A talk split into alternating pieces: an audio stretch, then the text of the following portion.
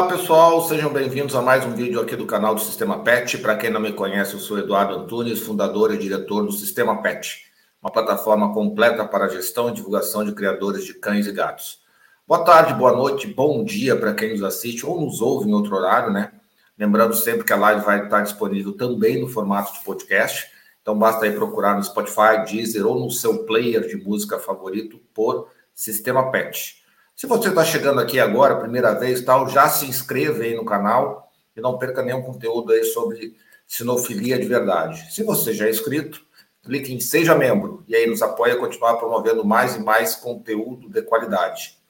Bom, esse ano né, a gente já falou sobre um monte de raça, e então a gente está nas raças com maior desafio. E agora a gente vai falar de uma raça que está dentro daquelas que eu acho que todo brasileiro conhece, mas ao mesmo tempo não conhece. Né? É, Para quem tem menos aí de, de, de 40 anos e mais de 30, provavelmente é, fez parte da infância, né? É, e, e, então reconhece essa raça muito muito fácil. A gente a gente está falando do Old English Sheepdog, né? Uma raça que foi bastante solicitada aqui no canal mas foi um desafio grande aí conseguir três criadores. Mas conseguimos, né? A gente aqui está trabalhando. O, o, o Denis ajudou bastante também, aí pegou pelas, pelas orelhas criadoras, aí botou na sala praticamente. É, então a gente conseguiu é, trazer aí três criadores aí, e que três criadores, né? É, então, para falar sobre essa raça icônica, a gente tem o prazer de contar com, com esses três criadores que são conhecidos aí internacionalmente. Tanto é que uma é internacional, né? A Laura Abelenda, do Canil, ou Criadeiro, né? Broken Walk, é, do Uruguai. A Miriam Borba Suffolk, do Canil Suffolk. E o Denis Ourique, do Canil Solitário. Vamos chamá-los aqui, né? Para dar uma boa noite.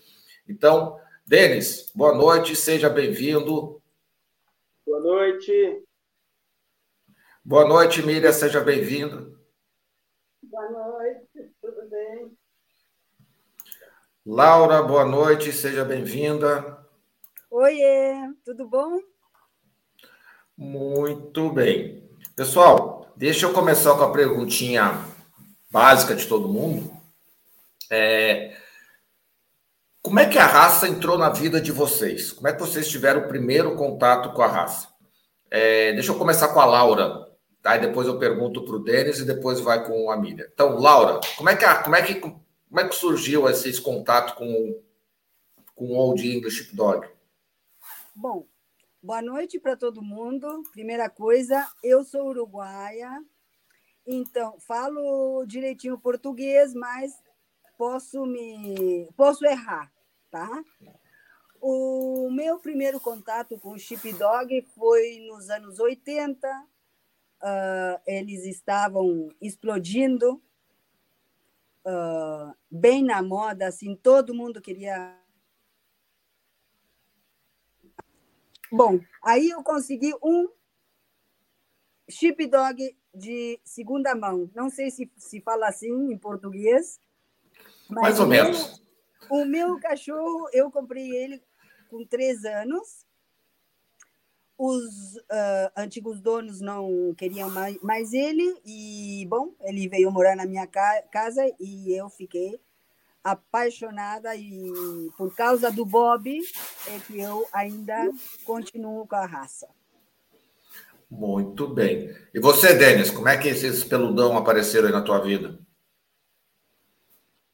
Eu vim morar em Porto Alegre sou gaúcho de nascimento nascido em Porto Alegre morava em São Paulo, tive minha adolescência toda lá. Quando vim fazer faculdade aqui, veterinária, na Universidade Federal, comecei a buscar entrar nesse meio da sinofilia. E entrei por um tio, irmão da minha mãe, que tinha Dobermans, apaixonado por Dobermans, e junto a um canil chamado Infinite Kennel, que era um canil de cães de caça, basicamente e eu comecei a entrar na sinofilia. Depois de um tempo, conheci a dona Miriam, conheci a Rosana, o Marcelo e outros criadores da época, cláusulas, enfim.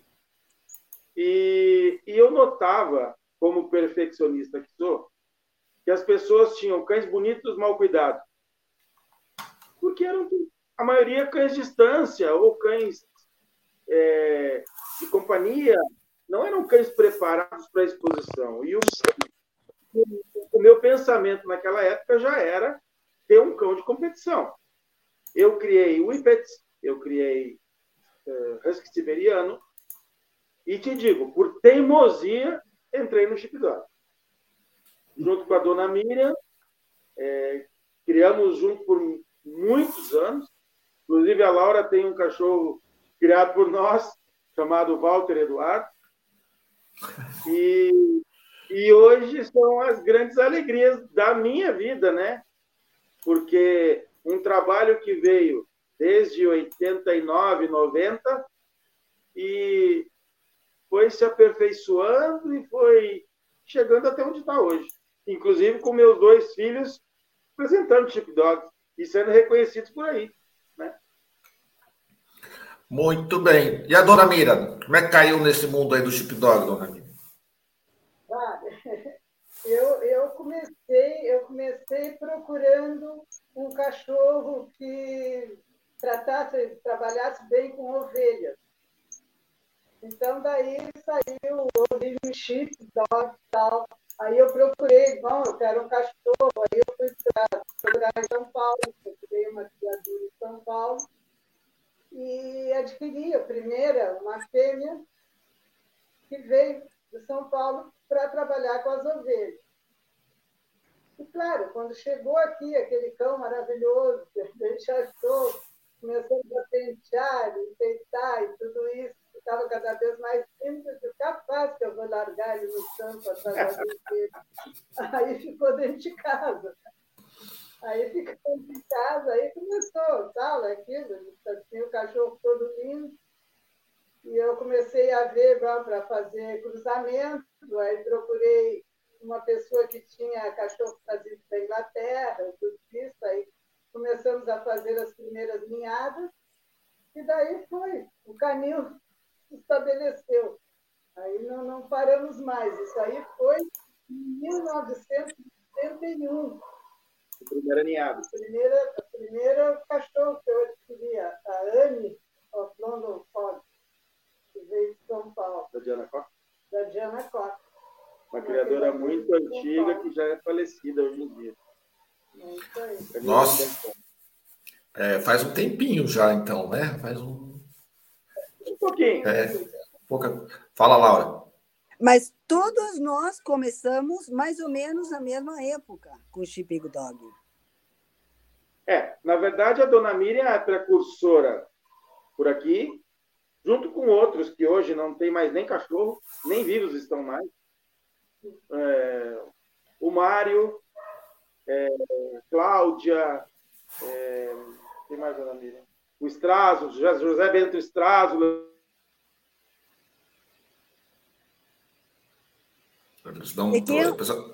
Pode falar, Laura. É um cachorro que hoje em dia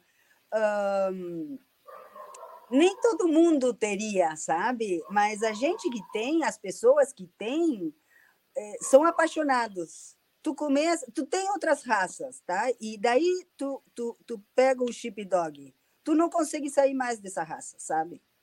Não consegue. Não, é, é, e assim, ó, uma coisa que a gente foi difícil, até falei com o Denis, acho que algumas vezes, para a gente fazer a live, e claro, teve todo, ele teve todo aquele problema lá com. brigou com um vírusinho lá, né? Que aí ele ficou meio de bolinho um tempinho. E... Fui para cima, fui para baixo, fui para cima, fui para baixo. É, Parecia de é.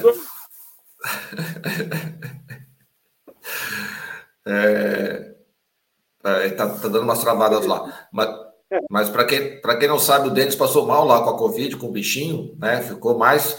É, eu brinco com ele, o capeta não te quis. Ele olhou assim: não, não, volta, volta que por aqui tu vai incomodar muito, volta lá para cima.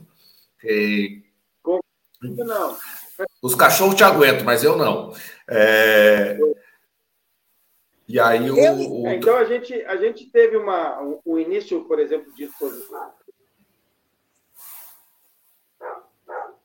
O Chip Dog. Sim. Está travando um pouquinho para frente. Foi mais ou menos contemporâneo. É, Dona Miriam primeiro, Laura depois, eu depois delas.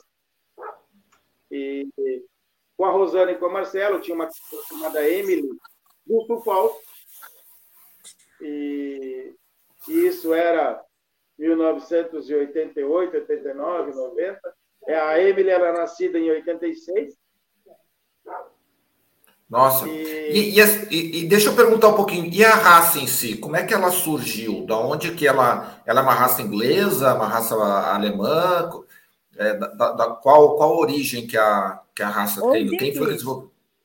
Ah, verdade, Old Bom, mas assim, eu já, eu já vi algumas coisas que o cara falar que é que é de um país, na verdade, ser de outro, entendeu? Então, é tipo, acho que o pastor suíço, se não me engano, é canadense, ou tem uma, um negócio assim. Então, assim, eu já, eu, já aprendi que o nome não quer dizer lá muita coisa, mas no caso do Old English é English mesmo, né? É English mesmo. Só não seu... é mais bobtail. É, ou, ou, ou realmente ser uma raça bastante antiga, é, século XVII, mais ou menos, é, no oeste da Inglaterra, no sudoeste da Inglaterra, e, na verdade, todo o oeste virado para o oceano era uma região onde tinha muitas ovelhas, e alguns cães continentais levados para a ilha foram mesclados até se conseguir um cão que era o que realmente os pastores queriam. Pastores, pessoas. É, pastor Bergamasco foi usado, é, Briard foi usado, Otwarska russo foi usado. E no início, alguns Old English eram marrons ou até bege. E depois de um tempo, para padronizar, é, decidiu-se pelos tons do negro ao cinza gelo, com a parte dianteira frontal e pontas de pata branca. Claro, Dona Miriam, por exemplo, Chipdog tem que ter cabeça branca.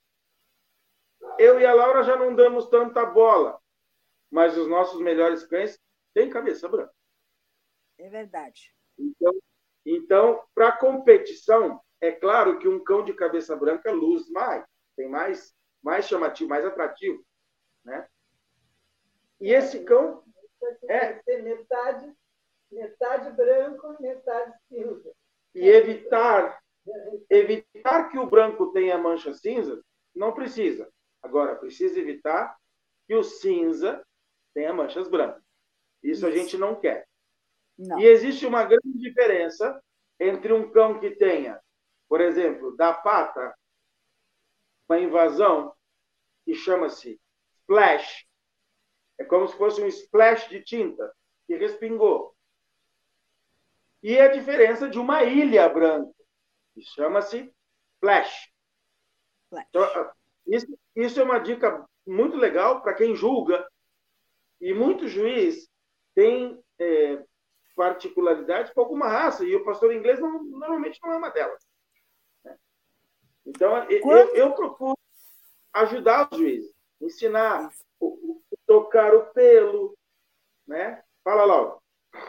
Não, que quando tu vê um sheepdog que parece uma vaca olhando, sabe? As do leite, branco e preto, isso é errado. É errado não, é muito errado. Sim. Porque Mas a caso... questão, essa questão da cor, dessa questão, porque, porque é um sheepdog. Eu acho que, né? Eu imagino que não, não, não seja que nem o ove, nosso ovelheiro gaúcho, que é um que saiu o nome ovelheiro, mas na verdade ele devia ser boiadeiro. Mas a questão do sheepdog, é, essa questão dessa, dessa diferença de cor, ela tem algum motivo por ser, é, sei lá, é, a parte branca ou a parte. Pode falar. Na região da Inglaterra, que é uma região rochosa, é, a maior parte do ambiente é cinza, por causa das pedras. E os currais, onde eram feitas as ovelhas, como no Uruguai é até hoje, eram feitos com muros de pedra e uma porteira de madeira. Qual era o problema dos criadores de ovelha? Os lobos que vinham para comer as ovelhas, levar as ovelhas. Então, os cães foram sendo selecionados pelo seu caráter, porque no início os pastores ingleses eram bastante bravos, bastante defensores. Defensores eles ainda são, de dar alarme, de latir, mas eles eram inclusive cães agressivos, e isso foi sendo retirado. Tanto que existem provas de trabalho na Europa e nos Estados Unidos, onde o sheepdog não pode nem encostar a boca na ovelha. Ele tem só que bater nela, direcioná-la. Então, a cor cinza advém do ambiente, para que ele se camuflasse no meio do ambiente. A parte branca, quem pode imaginar um cão solto no campo, jamais vai ser branco. Vai ser bege, vai ser como o casaco da Laura, mas branco não vai ser. Então, ele se mesclava com a cor das ovelhas. E o cinza com a cor do ambiente. Então, ele ficava meio que camuflado ali. E tem outra, é? o cheiro deles não é cheiro a cachorro também, é cheiro a ovelha. Quando eles têm cheiro, eles têm cheiro de ovelha. Inclusive, né? Isso é Quando bom ou é ruim? Quando eles estão no ambiente com elas, é muito bom.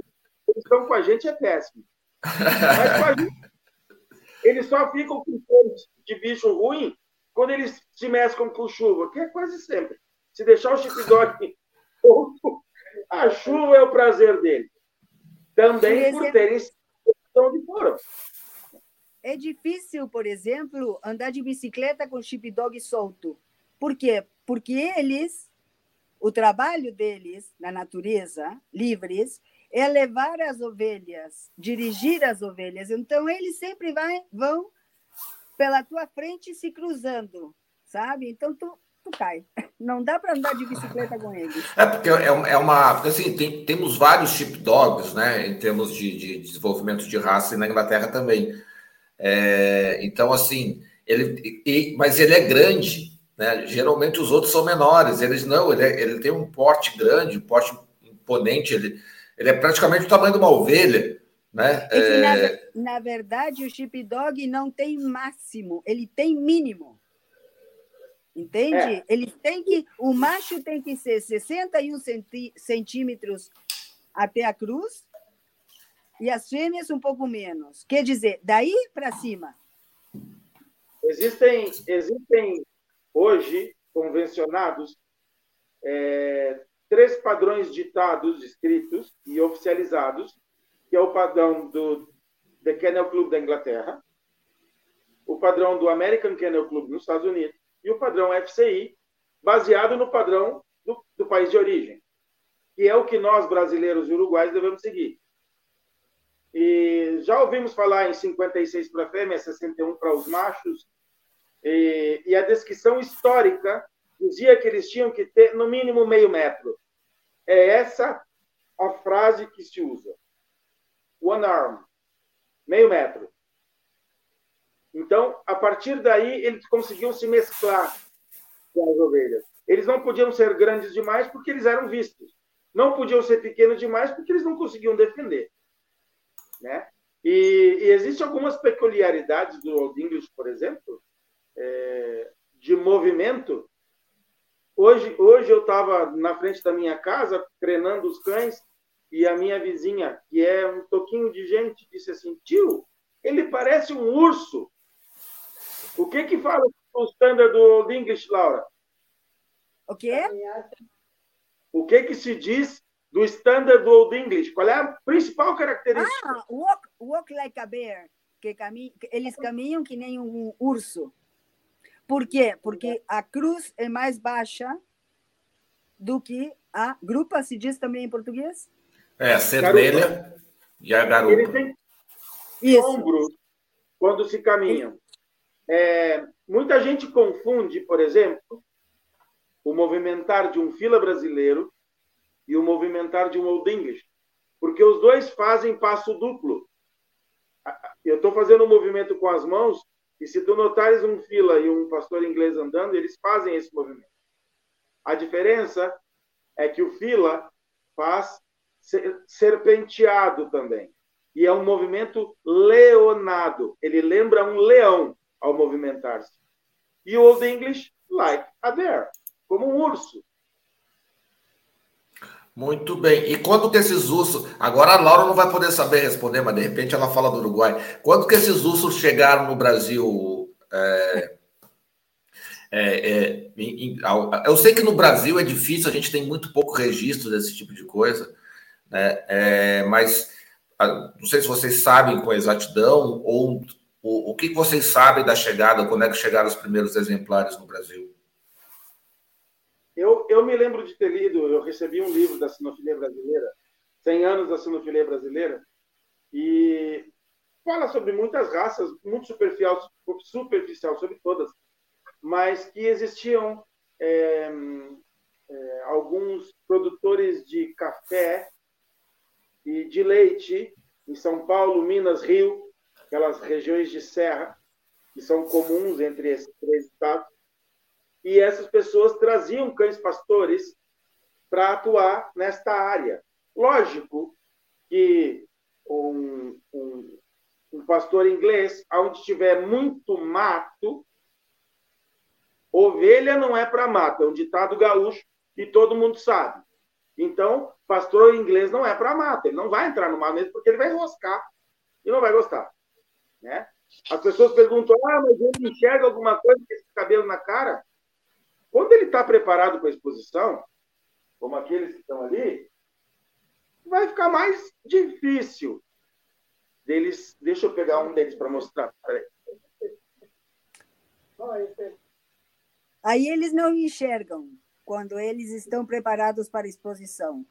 Mas na, na vida diária, cotidiana, o, o, o cabelo fica separadinho assim, então, entre Quanto os coisas, os cachos conseguem ver. Eles não conseguem realmente enxergar o 100% da luminosidade, é impossível. Mas, é, no dia a dia, no campo, nós hoje em dia usamos. Iago, oh, Yang, vem cá, filho, vem. Yang. Yang, vem cá. Esse é o artista que veio participar da live né, filho? A gente usa isso aqui hoje em dia para facilitar a vida deles, para que os olhos fiquem mais expostos, para que eles possam enxergar. Esse cara aqui vai fazer 10 anos. Nossa, muito legal, muito legal. E aí, Laura, e no Uruguai, você sabe quando que a raça chegou no Uruguai, não? Olha, eu acho que nos anos 80 mesmo. Ah, ele chegou mais tarde, então. Sim. Eu esqueci de falar de data. É, ah, sim. A, nesse livro, ele fala que as, os primeiros exemplares registrados no Brasil datam de 1950. Mas vamos dizer que era um, dois, três. Nós tivemos uma, uma primeira dissidência na segunda-feira entre 1961 até 1975. E aí muitos desses registros eh, reais ou se perderam ou se diluíram. Então a gente não tem muita, muita noção real da história. Mas sim, foi lá pela data, pela, pela década de 50, que eles entraram é, na nossa sinofilia, na nossa vida, no fazendas e tal. Acredito que possa ter sido até antes, mas registrado década de 50. Muito bem, deixa eu trazer aqui algumas perguntas, pessoal. Pessoal, podem fazer as perguntas aí, que eu vou, eu vou trazer as perguntas aqui é, de vocês também. A, a, pergunta clássica e típica aqui da Suelen. Boa noite. Essa raça é a raça da Priscila da TV Colosso? É, sim. É, quem gosta das fêmeas é a Priscila, quem gosta dos machos é o Digby. Então está respondido. Então, por isso que eu falei já na abertura da live aí, para quem tem entre 30 e 40, né, marcou a infância. Não sei se 30, mas eu acho que uns 35, 40 vai ter marcado, marcado a infância aí da, com a TV Colosso. Eu, eu, da... estava na televisão Digby, o maior cão do mundo, e, e era um outro eu não lembro Eu não lembro disso. Então, Travou. Deixa eu procurar outras perguntas ali, que ele já vai voltar aqui. Vamos fazer as suas perguntas aí, pessoal. A Suelen, ah, vamos ver se ele já volta. Deixa eu fazer a pergunta para a Laura, então. E a pelagem, como cuidar, o, Laura? Como é que cuida daquele pelão todo? Bom, primeira coisa, os meus cachorros, eu moro numa casa com grama, então isso facilita muito os brancos, que vão ficar brancos. Tá? Eu dou banho neles uma vez por semana. Para exposição eu vou falar, para pet é diferente. Tá? Para exposição eu, dou, eu, eu lavo os brancos seco e abro o pelo com, com escova e secador. Toda semana. Tá?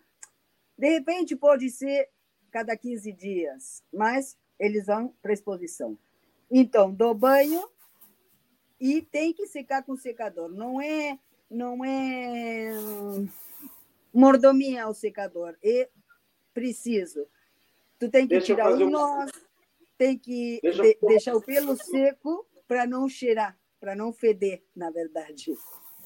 Sim. Deixa eu só fazer uma correção. É, esse fim de semana a gente esteve junto, trabalhando na exposição em Montevidéu.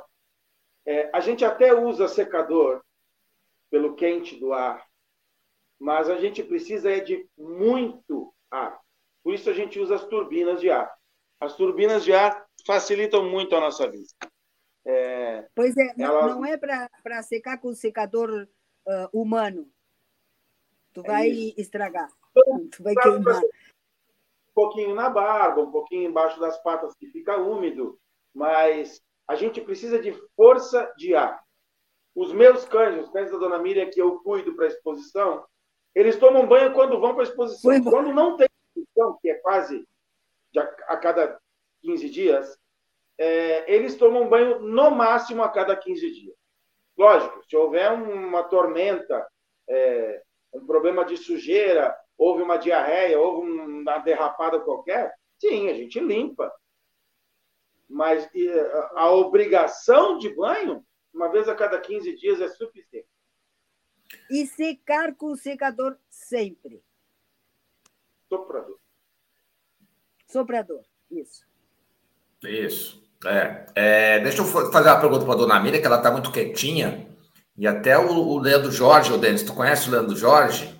É, tá falando aqui, ó. Eu quero ouvir a dona Miriam. Eu também Isso. quero ouvir a dona Miriam.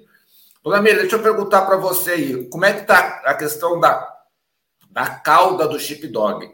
Porque é, eu sempre tive na cabeça de que eles eram cães que nasciam sem cauda. É isso, não é isso? E, e, e, se não é isso, como é que é a cauda inteira de um chip dog? Olha, não, é uma cauda normal, só que eles, eles usam sempre ela descida. Dificilmente eles erguem a cauda. Quando estão em exposição, quando estão excitados, quando estão brincando, sim, aí eles portam ela alta. Mas normalmente ela é, ela é baixa. Olha aqui. Ó. Eu trouxe essa estátua para mostrar para vocês. Isso aqui é exatamente como é a cauda do English Dog. Ah, mas é grandona? Sim, ela é uma ela, pata. Ela é como é uma pata. Ali, ó. Agora dá para ver as três pontas brancas. É... As três patinhas. no estando do English, a única coisa que fala sobre cauda é que ela tem que ser comprimento até a altura do jarrete e com muito pelo. Coisa que eu, meio maluco, quando já pensei, disse: eu não vou levar esse cachorro com cauda peluda, vou raspar, porque se fizer cocô vai dar problema. Mas Dona Miriam, eu, na minha vida, com o chip dog, que deve fazer quase 30 anos, eu vi um que nasceu sem cauda. Eu nunca vi, eu estou aqui. E o pior? criando dog desde 1981 e nunca nasceu nenhum sem cauda. Para te ver. E esse que nasceu sem cauda é de um conhecido nosso no Chile. Nasceu e morreu há três horas de nascido. Ah, sim. Fala, Laura. Vivo? Eu, não eu vi na, na, na, eu vi na Euro OES, na Itália, um com a caudinha assim que nem bulldog inglês, bulldog inglês. Mas Sim. também as pessoas que já ouvi falar que, que tinham visto, ou que seja, falaram isso, que não, não vive muito. Ah, então e quer dizer. E geneticamente eles não têm o gene do, então, do Bob Então, é isso que eu ia dizer. Então, na verdade, isso não faz parte da raça. É, é isso é realmente é corte, é corte de, é da corte de cauda. É, cultural. Mais uma curiosidade da raça na sua etiologia, que o, a monarquia inglesa obrigou aos camponeses pagarem um imposto pelos cães que tinham rabo. Porque a monarquia inglesa tinha Welsh Corgis, e os Corgis todos tinham as caudas amputadas. Então, só a monarquia tinha cães amputados. Como os pastores precisavam dos cães para levar as ovelhas até o mercado e defender do ataque dos lobos, falei, bom, para a gente não pagar imposto, vamos cortar o rabo. Bobtail. Ah, então é por isso. Muito e aí, bem, olha. Para não pagar foi impostos. Uma cobrança de imposto. Que é uma e olha, inglesa. E eu, eu vou te dizer que o imposto daquela época não devia ser o imposto que a gente paga hoje, né? O que, que a gente não estaria disposto a cortar hoje em dia para não pagar imposto, né? Pois é. é. Vamos lá, deixa eu ver se eu trazer mais algumas perguntas aqui. É, a Audrey falou: Panda campeão mundial 2022, criação do Denis. A Audrey. Linda! Ah, Beijo, meu amor.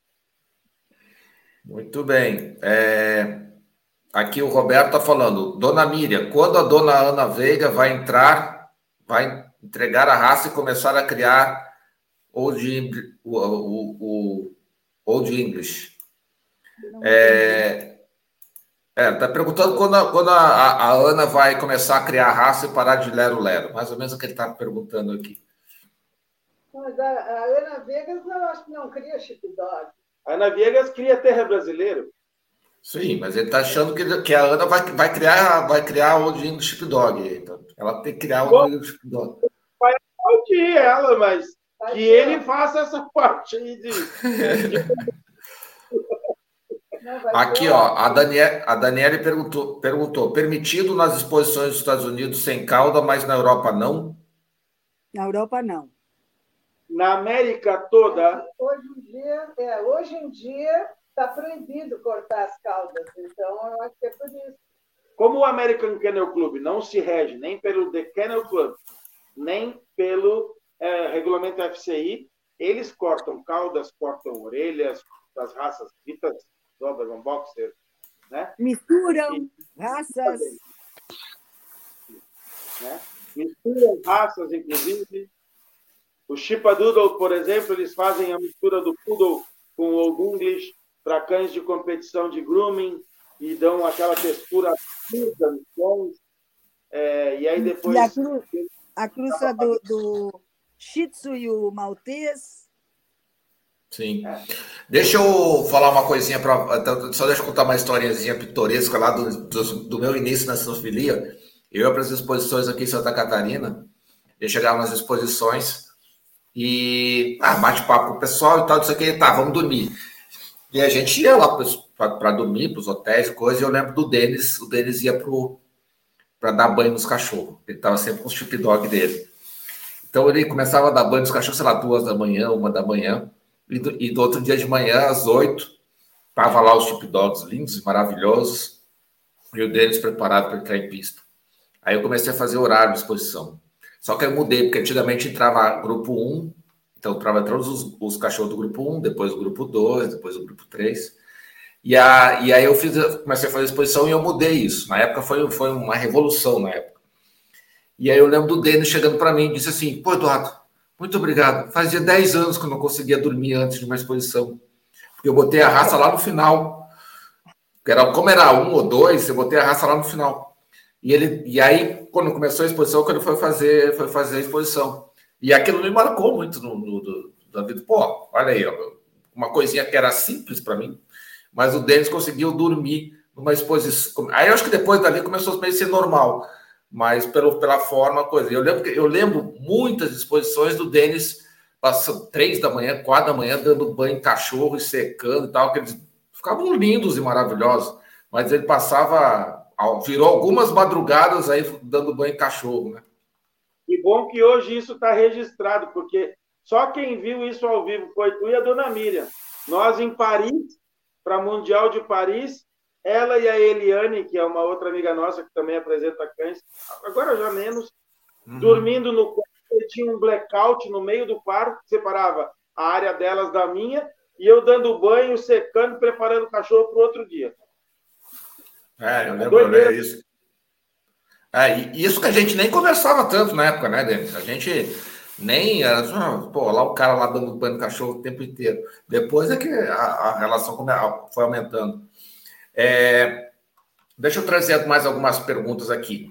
São cães, assim, que é, vivem bem de boa com a galera, com outros, com coisas. São cães, assim, é, gente boa. Dá para levar para uma creche canina, por exemplo, que eles vão se dar bem, ou eles são treteiro? Não, estão muito bem com todos os cães. Estão muito bem com todos Com outros cães, com outros animais. Lógico, eles, eles são ciumentos, né? Por exemplo, a dona Miriam tem o Yang aqui, que é o velhinho dela de 10 anos, e agora há pouquinho tempo tinham dois filhotes aqui, completamente filhotes, fora da casinha. E aí ele fica comendo. Aí ele corre os filhotes por perto, aí ele quer a mamãe só para ele. Mas, tudo bem. A Laura tem três na casa dela, e eu estava lá esse final de semana, e, e a menor, que é a filha dos dois mais velhos, é uma ciumenta. Ela tem que estar tá em cima da gente, que nem gato.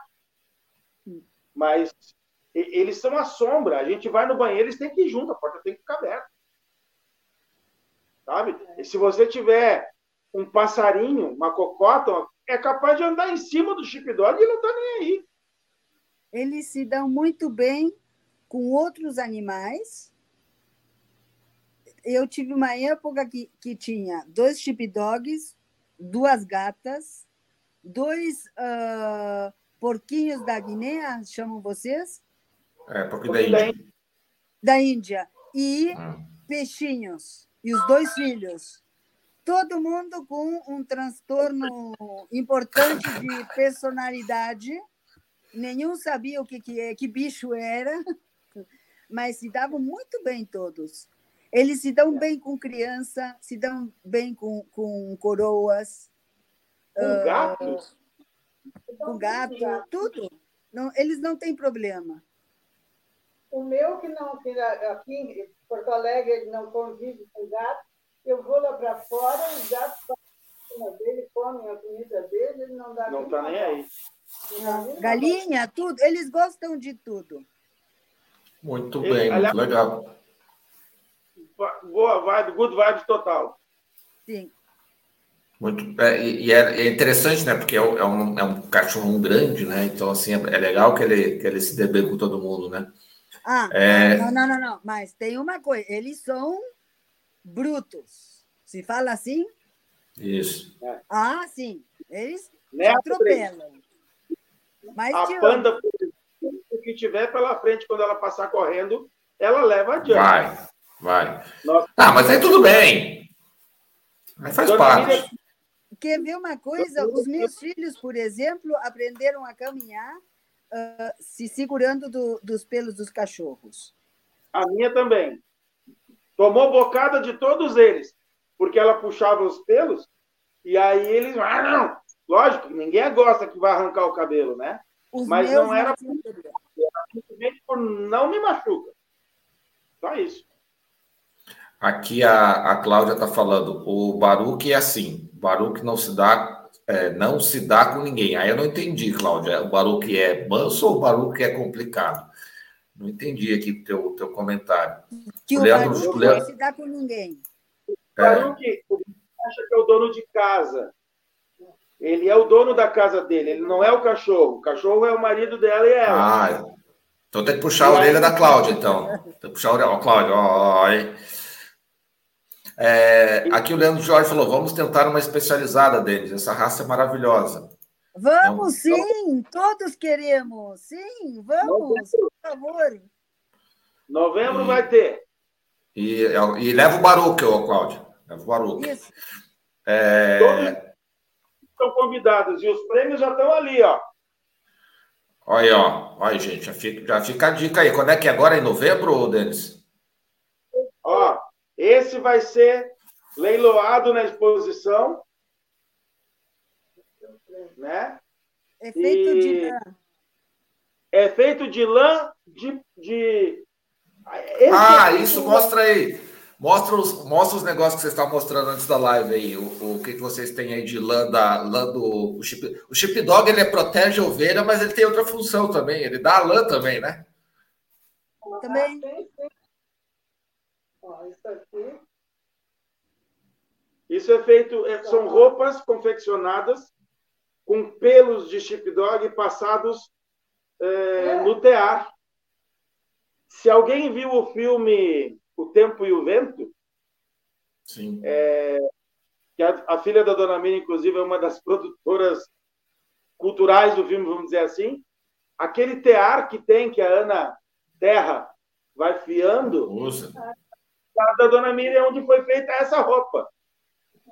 Olha, e é quente isso aí? Claro, super quente. Aquece bem? Sim. Nós tivemos na Inglaterra, eu e minha filha fomos à Inglaterra competir, e, e ela tinha uma dessas pequenininha, ela enrolou no pescoço assim e disse assim, cada vez eu gosto mais de chip dog, pai. e não dá, não dá coceira que nem lã de ovelha? Que a lã de Mas, ovelha pura dá coceira. Tudo tem um preparo, não, não pode ser a moda bicho, tem que ser preparado. Isso. Muito bem. É... Deixa eu estou lendo alguns comentários aqui. Aqui eu acho que o, a Daniele falou. Dona Miriam, fala sobre o calor dos pelos. Todo mundo pergunta para a gente. Fale sobre isso. Não, o calor nos cachorros. Impressionadas. Ah, não. não eles não sentem calor. Eu tenho a impressão que não. na praia, por exemplo, eles ficam no sol, porque eu acho que o pelo protege o, o calor deles. O pelo não deixa penetrar o, o calor no, na pele deles. O pelo é um isolante térmico, né? É, eles, eles não, não tem essa história de tosar o cachorro no verão, não. Tosa se não quer que ele embole, mas tosar para tirar o calor, não. Eu acho que o pelo até protege eles do calor. Aqui a, a Roberta falou, a primeira vez que eu vi um chip dog foi no, foi no filme da Pequena Sereia. A Pequena Sereia também tem chip dog? Não, não sabia que tinha. Tem sim. É, é, é, faz tempo que eu não vejo Pequena Sereia. Eu vou te dizer que as pessoas não se dão conta, e algumas se dão muita conta. Por exemplo, nós tivemos novelas com o Ding Chip Dog. A Laura, no Uruguai, levou os cães dela para fazer propaganda de algumas coisas. Existe uma marca muito famosa de calçados para crianças que usava os cães da Dona Miriam.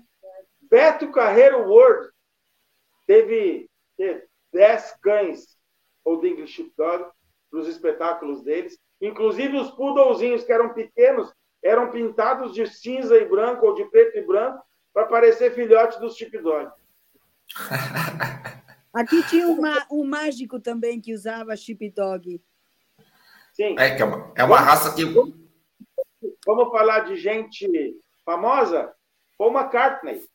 Isso. A Marta? Paul McCartney tinha uma cadela chamada Marta, extremamente famosa, inclusive uma música dos Beatles Sim. é feita por. Muito bem, é uma, uma raça bem popular também, mas bem icônica, né? Quer dizer, não tem como errar ou confundir, né? É, e eles latem, latem muito ou eles são cães silenciosos? Não. Latem só quando tem problema. Só quando... Eles são de latir, sabe quando? Quando a bagunça está rolando e eles não têm que participar. Aí eles ficam insuportáveis. Porque tiver bagunça e tiver dog, eles têm que estar no meio. Dá confusão. Jogo de ah, bola, sim. criança eles... correndo, eles querem estar na bagunça. É que, na verdade, ele, a, a, a definição deles é que eles são os palhaços dos cachorros. É. é. Aqui no, eu, eu moro num, num edifício, num apartamento térreo. E o pessoal diz que os meus cachorros, quando latem, pode olhar. Tem alguma coisa. Porque normalmente eles não são não, não, não fazem barulho. Quando meus cachorros latem, todo mundo me diz que tem alguma coisa diferente. E tem, então, tem outra, eles não são cachorros agressivos, por exemplo, mas tem vezes que eles não gostam o quê? São bons guardas. Não são agressivos, mas, mas são, são, bons, bons guarda, guarda, ai, guardiões. Guardiões. Guardiões. Isso, mas não são agressivos, eles te avisam. Mas quem é que vai olhar para aqueles, aqueles ursos, né, né? Cara de urso, né? Que vocês falam. Quem é que vai olhar para aqueles ursos? Será que é bonzinho? Não vou experimentar, né? Também não é uma, uma coisa que, que vai dar um estímulo. É. Eu, graças a Deus, nunca tive que, que uh, experimentar se eles são ou não são bonzinhos. É. Eu tenho um, um, exemplo disso aqui no meu, no meu edifício. Uma pessoa que trabalha aqui tinha vindo várias vezes na minha casa arrumar coisas aqui, tudo. Meus cachorros conheciam ele. E um dia eu não estava em casa e, e Dei para ele, dei para ele a chave, disse, vai lá buscar tal, tal coisa. O cachorro não deixaram ele entrar. Não. Ele abriu o portão e os cachorros se pararam na frente dele. Ele disse, olha, eu não entrei, dona Mia. Do jeito muito pacífico, sabe? Muito tranquilo, mas tu não passa. Bonachões, tranquilos, sombra da gente, pedem carinho, é, ah, Chip Dog gosta de cama. Não, não gosta, não. não. Ele gosta de subir na cama, de fazer bagunça. E logo em seguida já sai e deita do teu lado. Aí sim ele gosta. Né? Os meus também não são de cama. Eles gostam de subir, mas de ficar na cama, não. Sim. Agora, deixa eu vou, vou trazer um assunto aqui que é, quando eu, é, é, é um assunto mais delicado mas, assim, quando a gente fala de saúde ou problemas da raça, não quero dar a de que todos os cães são doentes ou qualquer coisa desse tipo. Mas, assim, ela tem predisposição ou ela tem é, alguma observação a mais que vocês cuidam ou que acontece com a raça em termos de saúde? Ah, tem que dar uma atenção maior, sei lá, no coração, na, na displasia, é, enfim, tem alguma, alguma coisa que vocês é, chamam atenção que, tem que isso aqui tem que cuidar um pouquinho mais, que está aparecendo mais, mas no geral, ok. Eu, como veterinário, vou ficar o último para falar. É... Normalmente, os meus não tem nada assim de característica. A Laura tem um desabafo para fazer, porque ela está com. Ela não, nós, com a Europa trancada aqui, porque houveram uns comentários capciosos dizendo que nós não tínhamos condições de ter Old English Sheepdog. Só que eles mandaram todas as pestes que eles tinham lá para cá.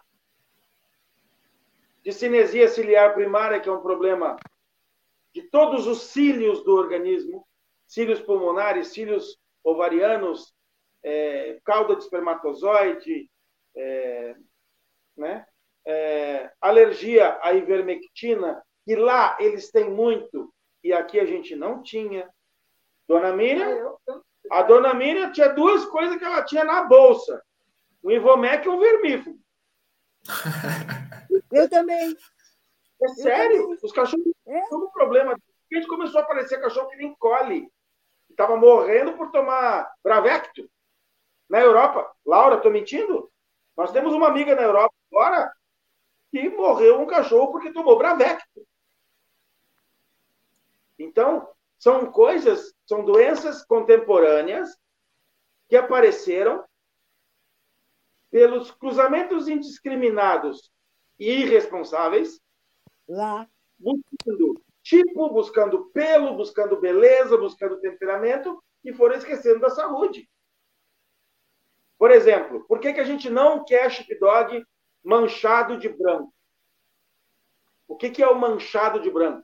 É onde o cinza tem placas brancas.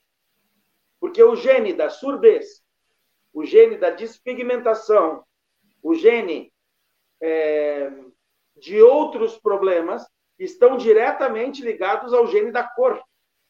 Então, isso tem que cuidar. Né? E o branco a coloração é a cor que transmite isso. A coloração do Old English Dog quando nasce, eu, eu já vi de tudo.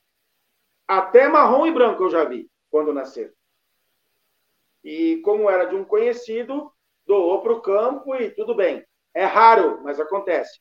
Agora, eu já tive na minha casa nascidos desta cor. Cinza, claro, inclusive. Cinza. Eu também, claro. Cinza claro. Pérola. Cor de pérola, já tive também. Né? E bem pretos. Aí as pessoas dizem, ah, mas ele não vai ficar cinza. Vai, vai ficar cinza com o tempo. Porque normalmente ele nasce preto e branco. E aí muda a cor ao, a, um, a um tom bem claro e depois volta e estaciona na cor que vai ter definitivamente. As fêmeas, por exemplo, no primeiro, principalmente primeiro e segundo cio, quando tu abre o pelo para secar e tal depois do banho, tu nota direitinho as linhas de cor. As linhas do primeiro cio e as linhas do segundo cio, daí para frente às vezes não aparece, mas a do primeiro e do segundo aparece que são as mudanças de cor que ela vai ter até a cor definitiva. Então, tu tens cães muito escuros, já adultos, cor de chumbo muito forte, e tu tem cães cor de gelo, que são quase brancos. Ah, mas pode? Pode, desde que o tom do branco e do, do cinza seja diferente. Fala, Laura. Enquanto a, as doenças têm algumas doenças genéticas, a displasia já não é quase que um problema.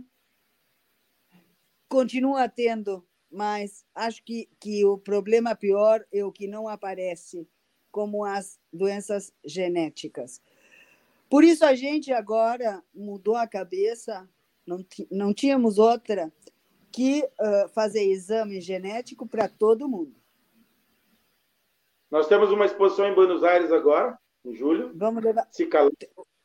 Os, sim, os cachorros que, que vamos levar vão fazer estudo por segunda vez, alguns. Todos vão ser analisados num laboratório alemão, que tem uma Isso. sede na Argentina, e vão fazer perfil genético para todas essas enfermidades contemporâneas. MDR1, que é alergia à ivermectina, EIC, que é, é colapso súbito por exercício, é, PCD, que é a policinesia é, e aí, tem um primária. Monte. Tem uma, tem uma lista razoável, tá? E existem criadores muito sérios, eu vou dizer o nome de uma pessoa, chama-se Cornélia Lest, da Bélgica, é a pessoa mais enferma contra enfermidades que eu já conheci. A, a Conchita Rossi também. A Conchita Rossi, que é nossa amiga da Itália, também, ela é extremamente preocupada. Ela fez um livro sobre a raça Old English Sheepdog. Tem o teu? Tá. É, se quiserem ver, a gente mostra o livro, onde tem campeões da é, Exposição Europeia de Old English Dog desde 2006 até 2018, que foi quando eu trouxe o livro. É, são pessoas que começaram a se dar conta que o bonitinho nem sempre é o bonitinho. O bonitinho é o saudável. Não é suficiente ser bonitinho. Por quê? É um filho, gente. É um filho da gente. É um bichinho que convive 10, 15 anos da tua vida e não pode simplesmente ficar doente por uma ignorância. Então, quando eu brigo Eu tive uma discussão muito séria com uma pessoa de São Paulo, também veterinário, chamado Henrico.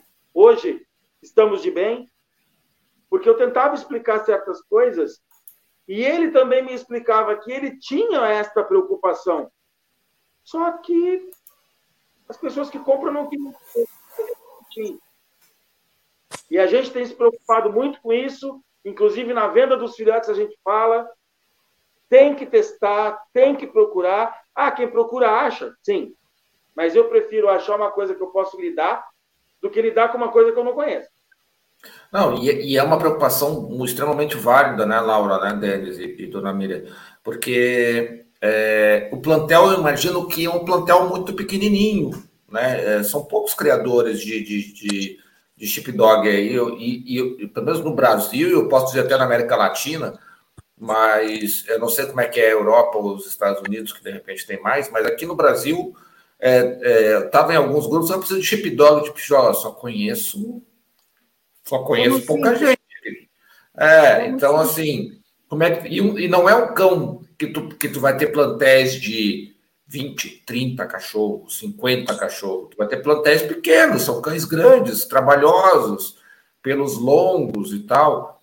Então, se você não cuidar desse plantel com muito carinho, com muita atenção, para você colocar uma, uma doença, para você devagar é, é, dissipar uma doença é, séria, é 10 anos, 15 anos, você acabou com o plantel de, de, de uma raça. Né? É que, na verdade, a gente, a gente trabalha, nós três e mais uma guria brasileira também, a Odri. A gente trabalha todos juntos, sabe? Nós, os nossos cachorros são todos compatíveis, compatíveis entre eles. Entre eles. Tá? Então, todo mundo uh, trabalha para a raça. Cada um para o seu cachorro, né? O coração, Sim. mas é, todo mundo trabalha para a raça. Porque Esse assim. é o nosso objetivo, porque, como tu falou, tem muito poucos. E se a gente não se junta, não tem como. A gente perde. Quando a gente fala nossos, eu tenho cão da dona Mira, ela tem cão meu, a Laura tem cão meu, eu ainda não tenho cão dela porque ela, ela tem o um limite de espaço para criar e o um limite de tempo, então as criações são mais selecionadas. Eu não faço criação extensiva. Dona Miriam tinha um pouco mais de ritmo, porque tinha mais cães, né? E Mas mais lugar. Já... Porque aconteceu o que tu falou. A gente foi ficando sem opção, sem opção, e agora criou uma coisa que aqui no Rio Grande do Sul, no Uruguai, a gente usa chamado brete. A gente está num brete. A gente está fechado. A Audrey, por exemplo, com assessoria minha, da Laura, foi ao, a, ao Canadá, trouxe um cachorro, um macho, que vai servir para todo mundo. Que a gente eu não trouxe, tem machos. Ganhei de presente uma irmã dele, desse mesmo cachorro, porque eu tô sem fêmeas, porque as minhas fêmeas acabavam sendo, depois que a gente começou a estudar, portadoras de uma dessas enfermidades genéticas, que a gente não quer nem pensar. A Laura tirou uma ninhada maravilhosa de linda, e quando a gente foi fazer o estudo genético, tinha o primeiro cão realmente afetado e comprovado pelo PCD. E está vivo até hoje, porque está na mão do veterinário. Mas a gente só descobriu que essa porcaria existia aqui porque aconteceu com a cachorra dela. Porque senão a gente não ia nem saber. Então, é, é Saúde é muito sério, como na nossa. Dona Miriam, por exemplo, ela não gosta de médico. Ela sabe que se ela for no médico, ele vai achar alguma coisa. Mas eu, depois que tive 45 dias deitado numa cama de hospital, eu respeito muito quando me dizem, vai cuidar da tua saúde. Sim. E a dos cachorros não é. Com certeza. Aqui a Virgínia. Pode falar, Laura. Não, é que, na verdade, por mais que a gente leve os, os os cachorros para exposição e tal, eles são cachorros de exposição. Eles são profissionais da beleza, sabe? Porque a gente é que escova, mas eles ficam em cima da mesa. A gente ah, brinca, sim. né? Pois é, mas eles são também os nossos uh, animais de estimação, verdadeiramente. Cadê, cadê a tua camiseta do Paltito de Mamá? A Laura tem uma camiseta Walter Eduardo da Mamãe. Está assistindo é... a Princesinha da Favela, né? A Princesinha da Favela é a Panda, né? E, e tem o Ela Sultão das Candôs. mamãe.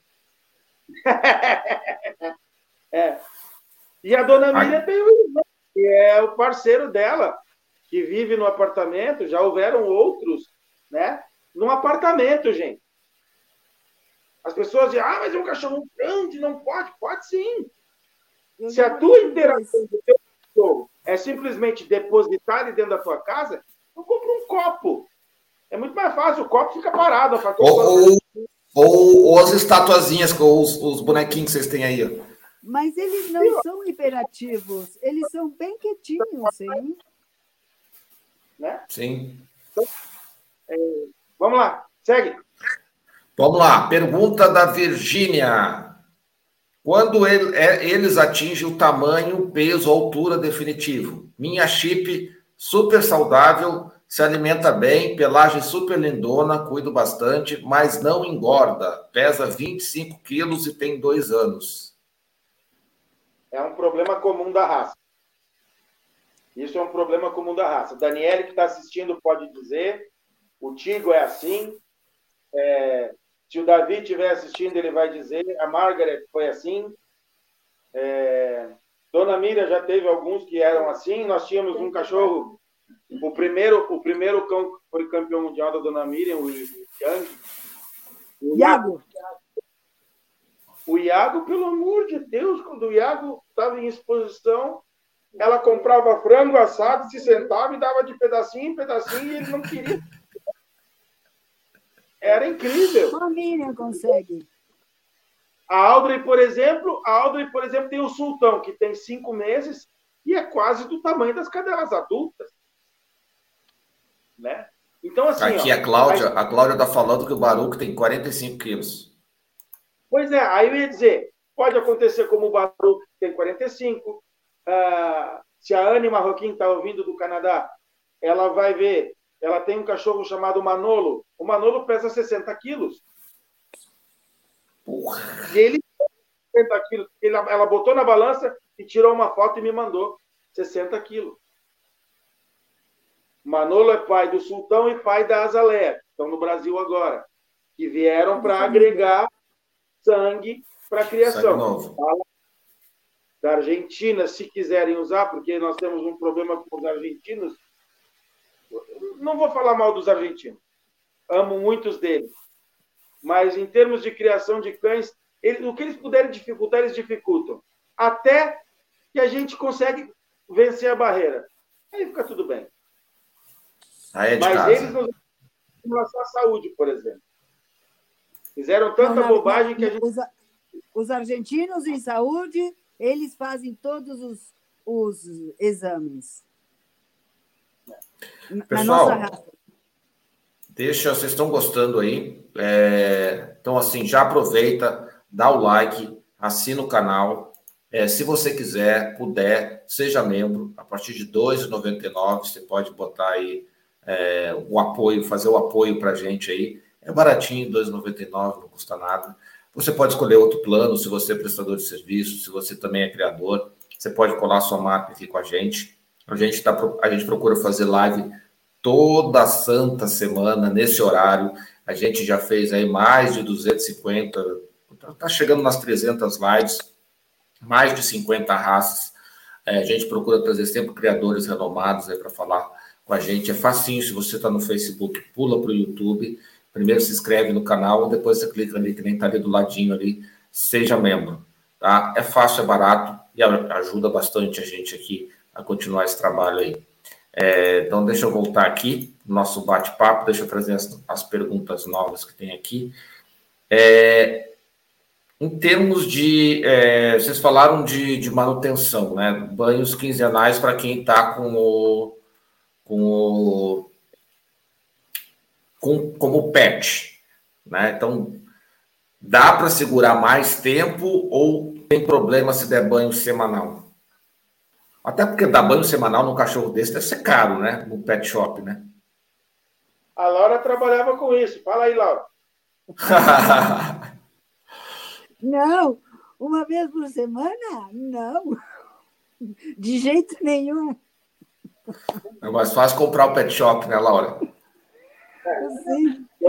Não, não é, não é preciso, porque tu, tu acaba. acaba uh... Tirando a proteção da. Isso, tirando a proteção da pele. Então, tanto banho assim, uma vez tu deu banho, o cachorro foi na praia e tá. Dá banho de novo, mas sempre uma vez por semana é muito. Não, não. Cada 15 dias, três semanas é ótimo. Barba, por exemplo, tiver com cheiro ruim porque come comida ou porque faz muito buraco, barba, patas, se quiser lavar uma vez a cada dois dias, não tem problema. Água, a bunda, certo. a mesma coisa. Por isso, lá atrás, na saída também, houve uma derrapada, quer fazer higiene, sem problema. A gente que está acostumado usa talco, usa maisena, né? E tanto na barba, quanto nas patas, quanto lá atrás, funciona bastante bem. O, o pó usa é, o artifício de absorver a sujeira. Ele se engloba na sujeira e tira fora. Né? Maisena. Facilita. Isso. Muito, ô, ô Denis, a gente que já está aí há muito tempo falando e tal, é, você que é veterinário, eu também já estou no Sanfilia, a gente fala uns termos que às vezes a gente esquece que o pessoal não conhece. E a Cláudia perguntou, o que é PCD? É, e o Baruch pode ter é, em aninhada?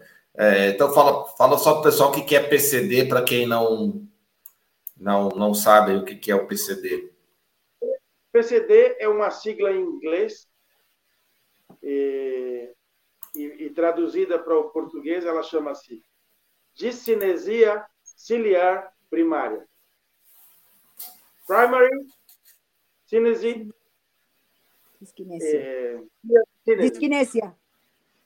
Disquinésia. Que é, ela funciona é, quitando, cortando, eliminando as proteções básicas em órgãos é, vitais como o pulmão, por exemplo. Vias aéreas superiores e inferiores. Ela evita todo o bloqueio de qualquer porcaria que entre.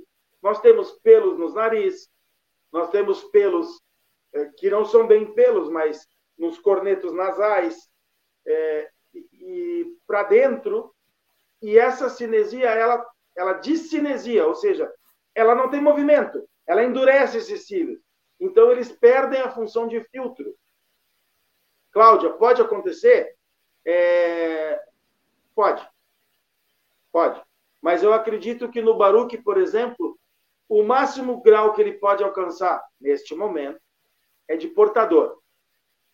Que não é maravilhoso, mas não é nenhuma cobra de sete cabeças. Tá? Só que o bom seria saber isso. Porque se ele tiver filhos, a gente tem que procurar usar ele com cadelas que sejam limpas que é o que eu, a Laura, a Dona Miriam estamos fazendo agora. Depois que nós descobrimos essa coisa ruim, porcaria, vamos dizer assim, e que nós tivemos que tomar uma, uma decisão meio que drástica, inclusive. Outra. Em conjunto, né? Alguns em conjunto. Que vieram do sul, vieram contaminadas geneticamente com problemas de rim que a gente ainda não conseguiu descobrir exatamente o que é, porque quem mandou não descobre. Então nós vamos ter que estudar aqui. E ó, isso leva tempo. É, vocês aí no sul têm a vantagem ali, é só conversar com a Fabiana ali, que ela ajuda vocês ali, facinho. É... Deixa eu ver aqui o, o, Oi? A Fabiana se propôs a fazer também. Ela ainda não tem o perfil genético completo, para o Old English. Eu queria falar uma coisa que não. Pode falar. Por isso Fala. a gente fala que tem que fazer o, o, os exames. Tá? Todos podem ter, nem, nenhum pode não ter nada. Pode não ter uma coisa o melhor para ficar tranquilo, todo mundo. É? Não entendi. Podem ter uma coisa e não ter outra coisa. Não quer dizer que quando aparece um PCD claro, positivo. o melhor é. PCD melhor é ou qualquer, qualquer uma delas, o melhor para ficar tranquilo é fazer o teste, o exame. É, aí você entra em contato ali com, com o Denis, é, que, ele, que ele de repente orienta não aí, né, Denis? Não quer dizer que todos vão ter. É, a gente, a gente não quer criar um, um, um pânico, mas a gente quer alertar as pessoas que, que existe. Isso é importante. Isso, que existe. Que existe. La claro. Laura, Laura, você está falhando um pouquinho, tá? Então, só para te, te, dar o feedback, você está Tá? Tua, tua conexão está dando alguma travadinha aí, mas a gente está aqui monitorando aqui, tá? É, deixa eu seguir com as perguntas. É, caiu, daqui a pouco ela já, já volta aí. Voltou? Voltei. Voltou, tá bom. É, então, aqui o pessoal já perguntou se podia viver em apartamento, e o próprio pessoal aqui já respondeu que sim, e a dona Miriam ali também já vive em apartamento, ela já falou. Então, a pergunta já está respondida ali, viu, Sueli? É, deixa eu fazer minhas perguntas clássicas. Tá? Vou começar aqui com as minhas perguntinhas clássicas. É, é quanto tempo? Vocês já falaram que basicamente a, a saúde dos cães tá ok, mas é um cão grande, né? Então eu já fico mais ou menos pensando aqui como é que é uma a questão de longevidade. É, qual é? Eu sei que vocês vão dizer, ah, teve uma que, sei lá, morreu com 6 e outra morreu com 16. Mas na média, assim, quando um chip dog aí de vocês, assim, na média, vocês têm uma expectativa de vida é, de quando? Eu vou começar com a Laura, depois com o Dani, depois com a Miriam. É, Laura, tá, aí na tua criação aí, qual é a, qual é a expectativa aí média de vida que você está percebendo? 14. 14? Sim. Nossa. Denis, e aí, Denis, como é que é por aí? Tem, tem uma com 12 em casa, e late até para os vasos. e aí, Miriam, como é que é contigo aí? 13 anos, porque os meus uh, mais de 13 foram poucos que ficaram mais de 13. Tá, então 13 ali. Sabe aquele, sabe aquele filme Highlander? Sim. Bom, são eles. É. É, porque o cão grande vivendo até 13, 14 não é, não é, não é tão, tão, tão comum. Né? Tem uma, alguma coisa a ver com o tamanho? Quanto maior, menos vive ou não? Não, não tem isso. Um pequeno pode ir mais cedo, mas. Na Europa, a gente sabe que existem linhas, nos Estados Unidos, principalmente, existem linhas onde os cães não passam de 10 anos. Por problemas cardíacos. A Laura sabe do que eu estou falando. Tá. As raças menores duram mais. Sim, As raças são os exemplares, né? Você fala são os Não, exemplares. Porte pequeno. Agora, existem linhas de sangue, principalmente na América, né? Estados Unidos, México, Estados Unidos e Canadá, onde as linhas de os cachorros não passam de 10 anos. Ah. Eu não vou. É... Eu não vou o santo, estou contando só o milagre, mas que é verdade, eu, eu posso provar. Aham. Deixa eu perguntar um pouquinho assim. Eu, normalmente eu faço a pergunta um pouco diferente, mas como é, eu quero vou, vou, ver como é que vai ser a resposta dessa vez. Como é que assim, para quem não sabe, no Brasil, no finalzinho do ano passado, a gente teve um mundial de cães aqui no Brasil. Né? Então vieram cães do mundo inteiro é, normalmente eu pergunto se, o, se, o Brasil foi bem representado. Mas como é uma raça que eu imagino que seja tenha poucos exemplares, eu vou perguntar assim, vou juntar as duas perguntas. Como foi o Mundial? Quantos cães tinham? E se, se nós fizemos bonito aqui, ou, ou se a Laura também fez bonito lá na, na, na, exposição. Como é que foi a como é que foi o Mundial aqui para a raça? A raça? Todos nós fizemos bonito. Tinha muitos cães, quantos cães vieram? o cão, o cão ganhador da raça, é, nascido no Canadá, mas morava comigo, Dante. Uh, a melhor fêmea, uma melhor, cadela não. criada da Audrey. O melhor cão jovem, uma cachorra criada pela Laura. E o veterano criado pela dona Miriam. E quantos cães tinha, Naldo? Quantos cães tinha? Na raça tinha. Quantos? Onze. Onze. Onze. E é uma ah, média das exposições grandes, porque nós fomos para o Uruguai agora, na Latino Oeste, que foi uma chancela que a gente criou para implicar com os europeus, para dizer que a gente não é índio e a gente consegue fazer a raça ir para cima. Nós tínhamos também 11 cães e uma coisa que elas podem me dizer, me, me, me quitar se eu falo errado, o nível que a gente tinha aqui estava tão bom quanto o nível que eles têm lá na Europa. É verdade. Nós só tínhamos 11, Sim. mas nós tínhamos 11 condições de ganhar a exposição. E quem jogou? Um juiz da Romênia, Petro ah, Muntian. Muito bem.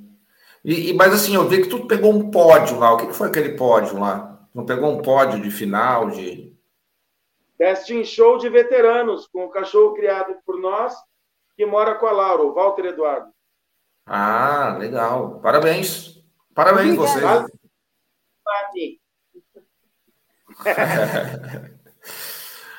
é, então, deixa eu fazer agora uma perguntinha que eu costumo fazer também. E agora não pode ter enrolação, tá? É, é assim, eu pergunto, não pode, o, o eu, eu, vou excluir o Uruguai e o Brasil, tá? Porque aí não, não pode. Mas é, na visão de vocês, cita três países, eu sei que é país, tá? Não é região, né? Uma vez eu perguntei para um, um criador e falou: ah, na Ásia o pessoal cria bem, na Europa tem bons criadores e na, nas Américas também. Sim, isso chama planeta Terra né? É, mas assim, eu, eu sei que país não cria nada, quem cria são criadores, mas aqueles que acabam representando o país. Cita na visão de vocês três países que é, se destacam assim na criação da, da, da, da raça, assim, poxa, lá, lá os caras estão fazendo muito bem. Vou começar, eu vou começar com a dona Miriam, depois vou passar para a Laura, depois eu volto para o Denis. Dona Miriam, três países aí que a senhora acha que os caras estão acertando bem na criação? Bom, eu acho que é, é, é Brasil. Não, Brasil não pode. Brasil não pode. Nem Uruguai. Nem Uruguai. Ah, mas aí eu vou ter que citar a Argentina? Não sei. Não sei. Adorei. Mas foi genial. Tá, mas peraí, peraí, peraí, peraí. Quais? Então, vamos lá? Primeiro. Estados Unidos, Estados Unidos Inglaterra e que? Espanha? Não. Espanha tem bom. Espanha tem, Espanha. Espanha, Estados Unidos, Inglaterra e Espanha. Laura? Eu vou pela Bélgica. Bélgica. Uh, Croácia. Croácia. E Canadá. E Canadá, ó, que legal. Então, o país já diferença. E o Denis? Eu vou ser mais objetivo. É, os vencedores das maiores exposições do mundo. Hungria. Hungria. É, depois Grécia. Grécia. Hungria, Hungria é um canil chamado Bottom Shaker. Grécia é um canil chamado Ariacas, que teve segundo lugar na maior exposição do mundo agora. E, e nós temos um conhecido que é muito bom criador, nos mandou algumas bombas. E ele, ele é croata, viveu no Chile, viveu na Croácia, viveu é, agora está na Suíça, viveu no Canadá, e todos os lugares por onde ele vai, ele mexe com a criação daquele país e consegue mudar um pouco a mentalidade das pessoas.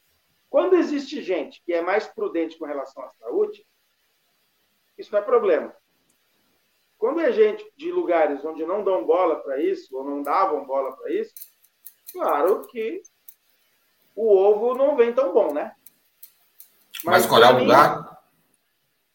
Para mim, Hungria, a Grécia e, e, a Inglaterra continua sendo um celeiro de bons cães, embora, embora o celeiro de bons cães também é celeiro de problemas. Tá, muito bem.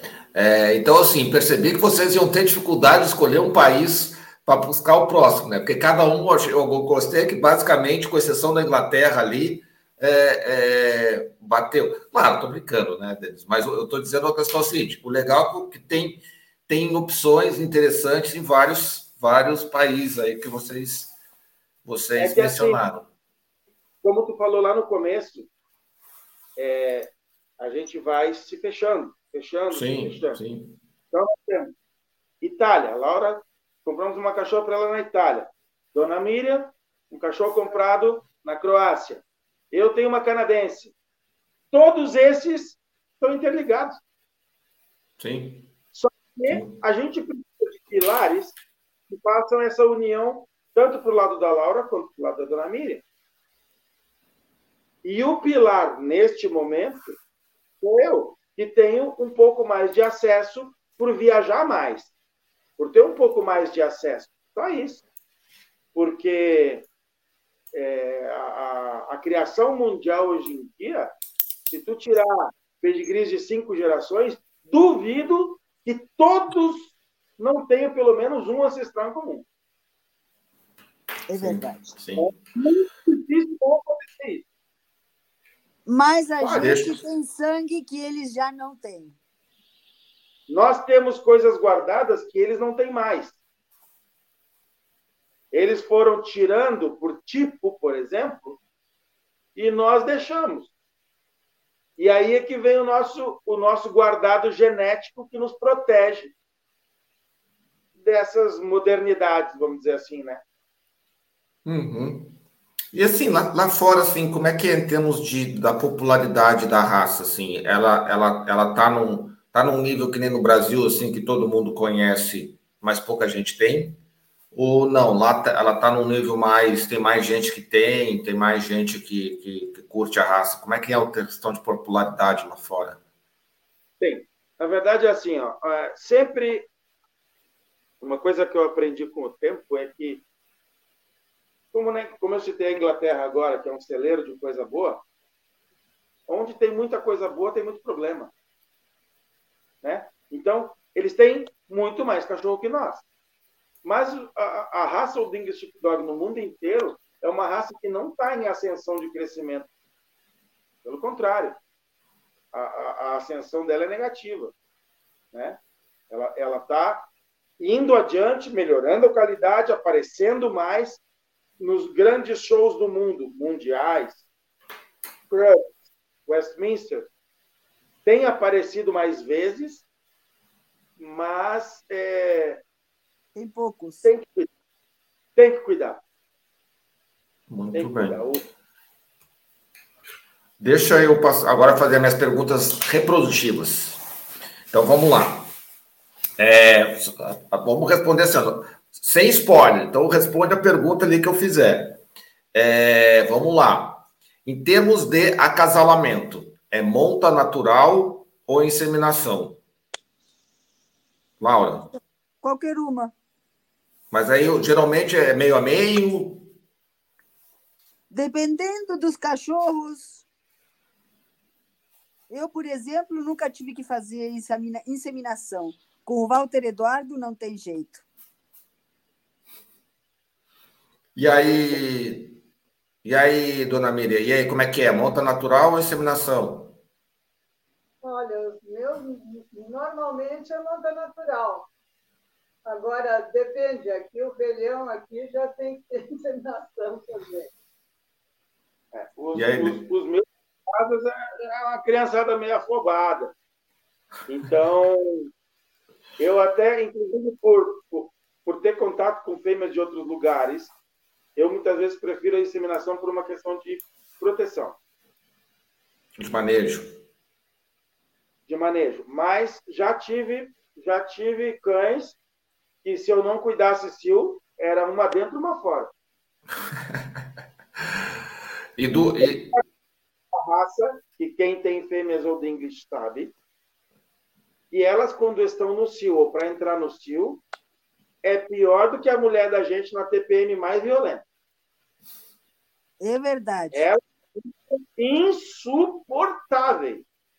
O macho passa lá no portão do vizinho, ela está rosnando sentada aqui do meu lado. Ela não pode ver o macho. Não é que ele não pode estar perto. Se ela enxergar, ela já quer comer ele. A maioria, assim. Sim. São mandonas. E tem, por exemplo, que é tiro certo. A cadela está no cio, entra no cio, está na volta e eles estão aqui, ó. Nem aí. Agora, os tiros certos, normalmente, a cadela está ovulando, aí eles partem para cima. Walter é um. O Walter, Walter não perde tempo. Assim ele não consegue, tenho... mas ele saberia quando. É, eu tenho em casa o Lucky, por exemplo. A, aquele ali, até se as periquitas da vizinha estiver no cio, elas, ele tá, tá faceiro. Esse aí perde toda hora. E, e, do outro lado, em termos de parto, é parto natural ou tem, ou tem muita cesárea? Maravilhosas. Eu nunca, eu, eu nunca tive uma cesárea. Também não. É... Dona Miriam deve ter tido pelo tempo de vida de, de criação, mas também por algum problema que não foi não foi gestacional. Também não tem problema de eh, eh, também não tem problema de parto de nalga, como se diz, Denis? Tóxico. É difícil acontecer. Não há, bueno, eu, eu tive uma. Eu sou especialista em coisas estranhas. Sim, mas não é assim, não é o comum, né? Quando não, eu faço essas não. perguntas, é, é, é exatamente para dar uma ideia do manejo, tá? tá tem, claro, partos são partos, né? É, então, eventualmente há riscos, mas assim, não, não é comum a, impressão que eu tenho é que não, não é comum, vai ser um parto natural, vai ser sem problema e tal. Elas são boas mães? Muito boas mães. E, e também elas não têm problema no parto porque elas são cadeirudas. Sim, é. sim. E elas são. E... Os, filhotes, os filhotes não são muito grandes ou são grandes, geralmente? 500 gramas, 70 gramas, 300 gramas. Que, que... Sim. Ah, para um cachorro são... grande. Assim. Uhum. Vocês estão me ouvindo bem? Os grandes até 600 gramas. Uhum. Mas a, a média é entre 450 e 500 gramas de nascimento. Entendi. Vocês estão me ouvindo bem? Sim. Sim. Tá. É, é que minha, minha imagem foi embora. Não sei o que, que houve aqui, mas a minha imagem foi embora. É, então, deixa eu, deixa eu fazer a, a então, aqui é parto natural. Tá, eu sei que vocês já tiveram ah, eu já tive ninhada de 1, já tive ninhada, sei lá, de 15. Mas na média aí, é... qual é a média de filhotes que vocês acabam tendo aí? Hoje em dia é mais complicado do que antigamente. Antigamente, uma média era seis, oito filhotes. Hoje em dia, ninguém sabe. Podem ser 12 ou quatro, ou um. Ou é, nenhum. Eu, eu, vou, eu vou contar as ninhadas da dona Miriam, as minhas ninhadas e as da Laura, somar e dividir por todas, fazendo uma média, em torno de 5 a 6 filhotes. Quando muito. Isso é, também ao fato da introdução da alimentação balanceada. Ração. balanceada é feito, muitas vezes, com comida transgênica ou com, com, com carne de animais que foram hormonizados. Então, isso altera no produto final. Né? E a procriação faz parte disso. E você. Pode falar, dona Miriam. É? A dona Miriam tem uma foto que não está aqui agora, uma roda de uma roda de carreta assim, parecia que cada raio da roda da carreta tinha um filhote. Eram 12 filhotes. Eu tive uma ninhada em casa de 14. Uma ninhada de uma cadela que nós alugamos na Argentina. Nunca tinha tido mais de dois. Veio para cá, trocamos alimentação, trocamos o manejo. O cachorro teve 13. Nossa! Então, muito manejo é fundamental. Entendi. E em termos assim, o que, que vocês. O que, que vocês. Para quem está começando, além dessa live, é, o que, que vocês sugeririam em termos de fonte de conhecimento da raça, sobre a raça? Tem algum livro? Existe algum clube? Alguma coisa assim que vocês conseguem é, sugerir para o pessoal que está tá querendo começar? Fala, Laura. Fala, fala, fala. Eu sugiro, eu sugiro o deles. Está tá na hora de escrever um livro, Denis. Pois é, a gente já pensou nisso. A gente tem conversado bastante, eu e a Laura, a dona Miriam um pouco menos agora, mas a gente já conversou sobre isso, de usar a mesma ideia que a Contita usou na Itália, e ir arrecadando opiniões aqui e ali, né? E fazer um pouco, cada um dando a sua opinião. E, e um de nós montar e juntar tudo isso, né? Porque assim, ó, o histórico a internet te conta. E às vezes cada um de um jeito. Mas basicamente, é. raça nascida no oeste da Inglaterra, com cães que vieram do continente para proteger os rebanhos da ação dos lobos. Basicamente. É, o clube inglês do Old English Sheepdog, o clube americano, OESCA, Old English Sheepdog Club of America, é, são pontos de referência. A Euro-OS, que é a entidade que a cada ano faz em um país diferente da Europa a exposição continental. A maior parte dos países na Europa tem o seu clube local e vários outros pequenos então, assim, te dizer exatamente aonde buscar, basicamente Inglaterra e Estados Unidos, com muita diversidade de opinião. Por exemplo, Bocas. É, eu, Laura, Dona Miriam, temos uma implicância com cães de mordida em topo. Chama-se mordida em torquês. Ou a mordida invertida, tesoura invertida ou bocas cruzadas. Nós temos muita implicância com isso. E foi objeto de uma discussão ano passado, bem acirrada, onde tinha gente que dizia: ah, a boca não é importante. Tá bom. Daqui a pouco o olho não é importante. Daqui a pouco o ouvido não é importante. Daqui a pouco nem o cachorro é importante. O importante é a tua opinião. Então. O é... teu gosto. É, o gosto pessoal, né? Então, assim, saibam, vocês que vão começar e querem buscar uma literatura, o que tiver é, é difícil de encontrar e sempre ter mais de uma opinião. Então, faça a leitura, peneira e tira uma conclusão básica.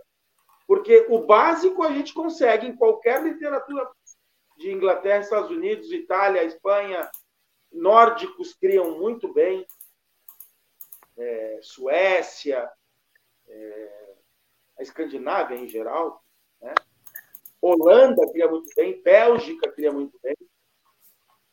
Então, eles têm literatura para nos auxiliar. É só pedir, gente. Se vocês quiserem o contato dessas pessoas, eu passo para vocês.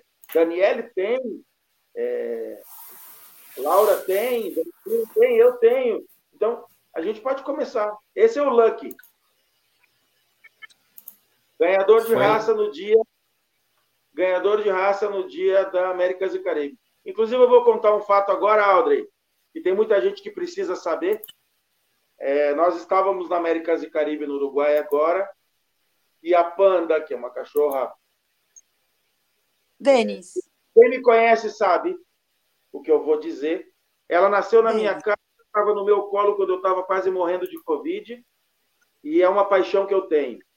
E ela Denis. teve uma atitude de se defender. Denis. Ô, Denis, Denis, a Laura está te chamando, só um momentinho. Fala, Laura. Fala, Laura. Tá, Denis, tá.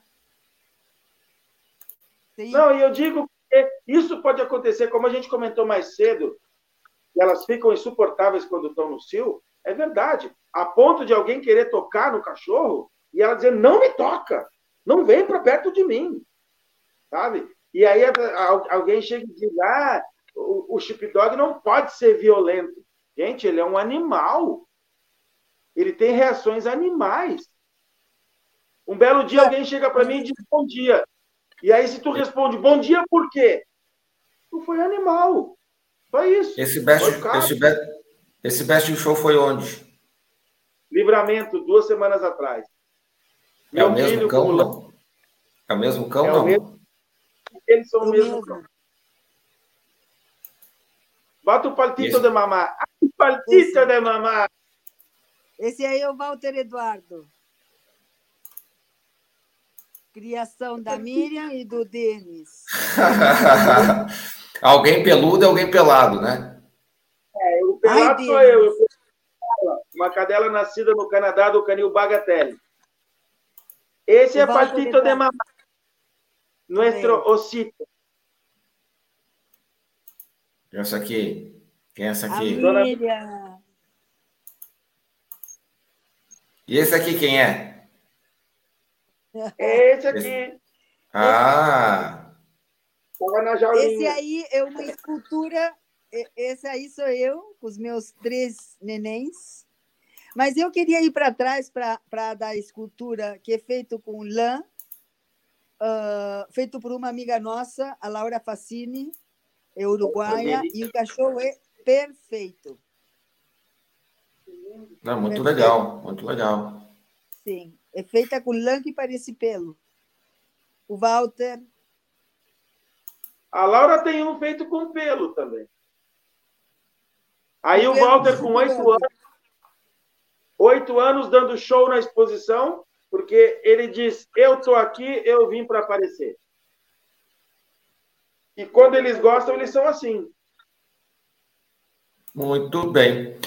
Pessoal, é... tempo papo bom voa. É, já são quase uma hora e quarenta que a gente estava tendo papo aqui. Eu vou. Não quero abusar mais da Laura, do Denis e da Miriam. Eu vou, então, assim, passar a palavra para eles é, se despedirem e depois volta para mim. É, Denis, Miriam e Laura, muito obrigado pelo tempo de vocês, obrigado pelo carinho, por, pela disponibilidade. É, então, vou passar a palavra para a Laura, depois eu passo para a Miriam e encerro com o Denis, depois volta para mim. Então, Laura, obrigado pelo teu tempo, obrigado pelo, pelo carinho aí com a gente, em, ter, em compartilhar esse conhecimento aí tudo com, com a gente. A palavra está contigo. Eu sou agradecida, uh, obrigado vocês por pela, pela atenção e pela curiosidade enquanto a raça, qualquer coisa, uh, podem me contatar pelo Facebook. E, e o prazer foi todo meu. Obrigada. É, dona Meira, a palavra está contigo. Muito obrigado pelo teu tempo, pela compartilhar o conhecimento com a gente. Ah, não, eu que agradeço, agradeço imensamente então, porque falar da raça é sempre um prazer, e escutar falar dela também, para mim, é um prazer enorme. E a gente faz questão de que seja conhecida. Então, eu acho que essas coisas é muito bom para a gente poder falar sobre eles e que o pessoal fique conhecendo e gostando da raça, porque é maravilhosa mesmo. Agradeço muito, assim que eu também que agradeço a oportunidade de poder ter participado com você. Obrigado. Muito obrigado, Denis.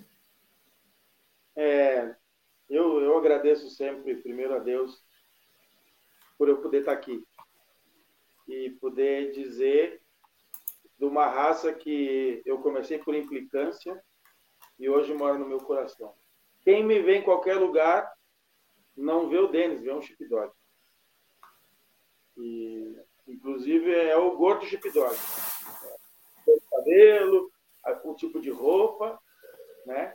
E até as minhas atitudes hoje em dia são é, mais maduro, mas continuam sendo. E eu gosto muito de falar sobre essa raça, eu gosto muito de explicar para as pessoas, de dar conselho, conselhos para o bom a gente vê em dia, é, coisas que acontecem, por exemplo, a, a, humanização demasiada de qualquer animal que vai te trazer problemas, porque ele é um animal. Então, com o Old English Sheepdog não é diferente. Eles podem ser desse tamanho e eles podem ser desse tamanho, eles continuam sendo um animal. Então, nós vamos torná-los parte da nossa família, mas quem nos considera da família são eles. Né?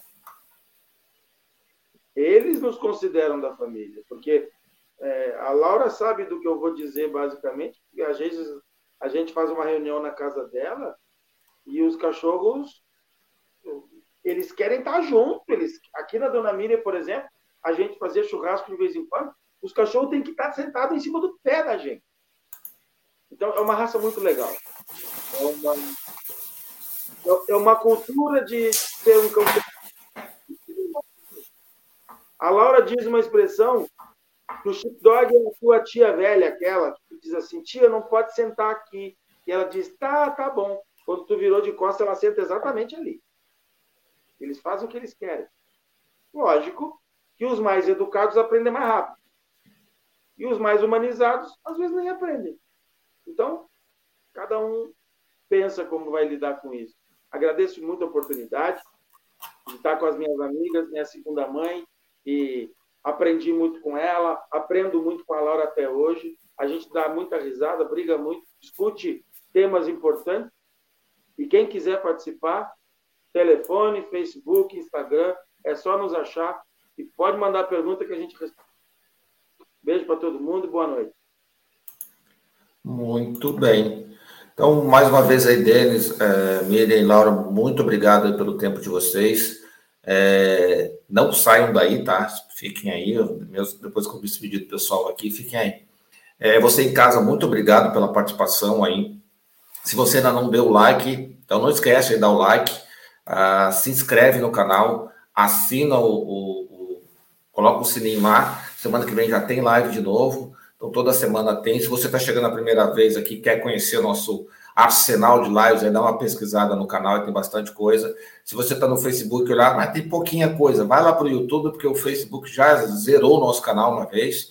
Então não sei aí se vai zerar de novo, sei lá, o Facebook é meio doido aí.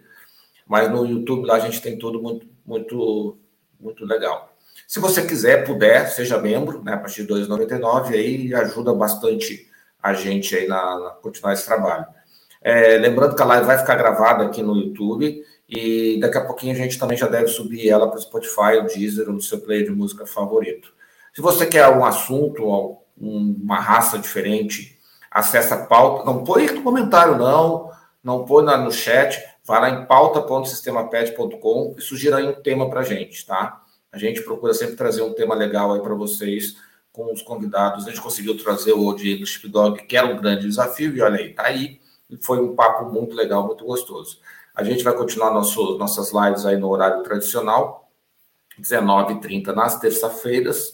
Portanto, aí não esquece de assinar para não perder, hein? Então, pessoal, muito obrigado aí a todos em casa. Uma boa noite e uma, um bom restinho de semana para você. Laura, Denis e Miriam, fiquem aí. Beijão a todos e até mais.